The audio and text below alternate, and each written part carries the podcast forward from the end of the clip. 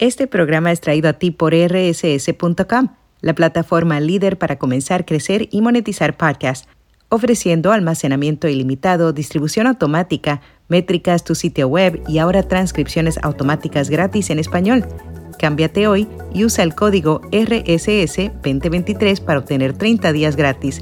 Detalles en las notas.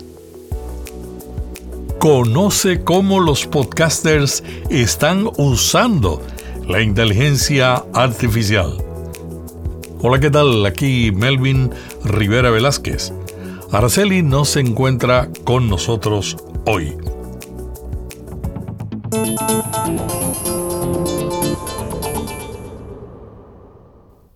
Una encuesta revela que el 42% de los podcasters están usando herramientas de inteligencia artificial para crear programas.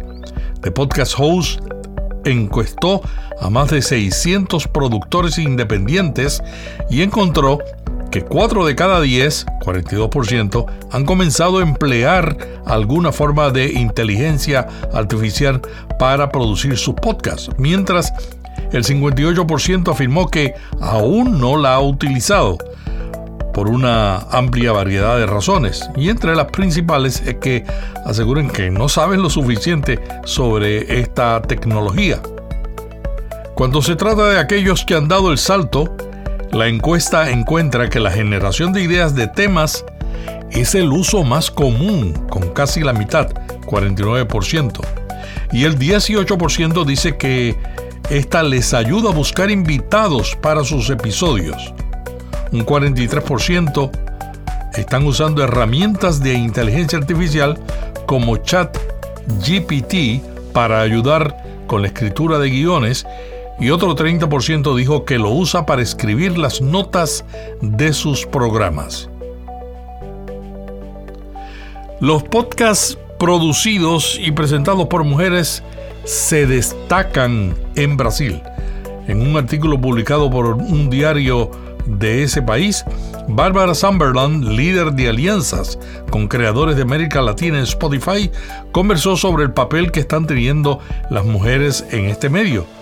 Afirmó que la pluralidad de formatos y la intimidad con los oyentes son las principales razones de esta tendencia.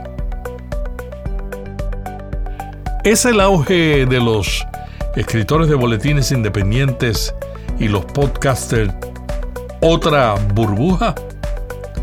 Según James Hercher, editor en jefe de Ad Exchanger, la nueva generación de escritores independientes que optó por los podcasts y los boletines informativos han llegado a un nuevo punto de inflexión, donde se preguntan si ya deberían estar ganando dinero real con su trabajo afirma que el podcasting en particular sufre de un problema de incentivos, el cual, para obtener más dinero de los anunciantes, a menudo hay que sacrificar la experiencia del usuario.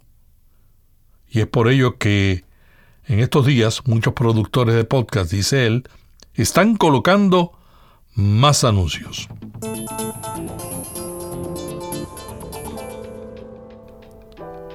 Podcast recomendado: El enemigo del crimen de la viuda de la CAM, un documental de cuatro episodios que aborda el asesinato sin resolver de María del Carmen Martínez, viuda del expresidente de la Caja de Ahorros del Mediterráneo. Y hasta aquí Notipod hoy, la versión en audio de la newsletter vía podcast.